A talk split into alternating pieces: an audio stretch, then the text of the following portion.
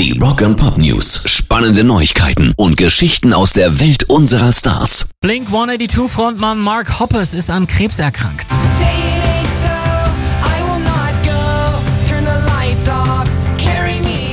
In einem Statement via Social Media schrieb der Bassist, in den letzten drei Monaten unterzog ich mich einer Chemotherapie gegen Krebs. Ich habe Krebs. Es ist scheiße und ich habe Angst.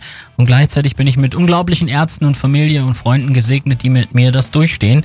Ich habe noch monatelange Behandlung vor mir, aber ich versuche hoffnungsvoll und positiv zu bleiben. Ich kann es kaum erwarten, krebsfrei zu sein und euch alle in hoffentlich naher Zukunft bei einem Konzert zu sehen. Alles Liebe. Wir drücken alle Daumen, wünschen viel Kraft und ganz schnell gute Besserung. Rock and Pop News. Queen-Chef Brian May bringt sein zweites Soloalbum nochmal neu raus.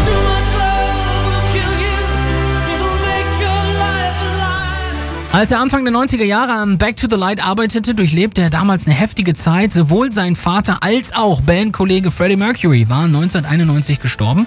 Zudem hatte er 1988 noch die Scheidung seiner ersten Frau Kristen Mullen miterlebt, wodurch seine Beziehung zur Schauspielerin Anita Dobson auch noch in der Entstehungszeit des Albums in Interesse der Öffentlichkeit stand. Also alles nicht so einfach und das ist alles mit reingeflossen in Back to the Light.